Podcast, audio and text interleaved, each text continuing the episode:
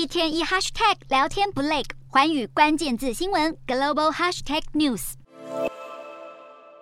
超市里的民众眉头紧皱的挑选商品，在通膨时期格外精打细算。不过，美国联准会在十四号宣布升息两码，这次的升幅有所减缓，也是表示抗通膨政策开始出现成效。虽然放缓了激进升息步调，但多数联准会官员都认为通膨风险依旧偏向上行。暗示要到二零二四年才会调降利率，预估明年的终点利率将高于百分之五，恐怕一整年都将维持在高点。联准会同时将明年经济增长率下调到百分之零点五，失业率则上升到百分之四点六。不过鲍尔仍旧认为，美国还是有可能避免经济衰退。联准会对经济衰退的说法持续的模棱两可，分析认为会上官员对经济前景的担忧远比他们愿意承认的还更多，这恐怕是对近期的熊市反弹敲响了警钟。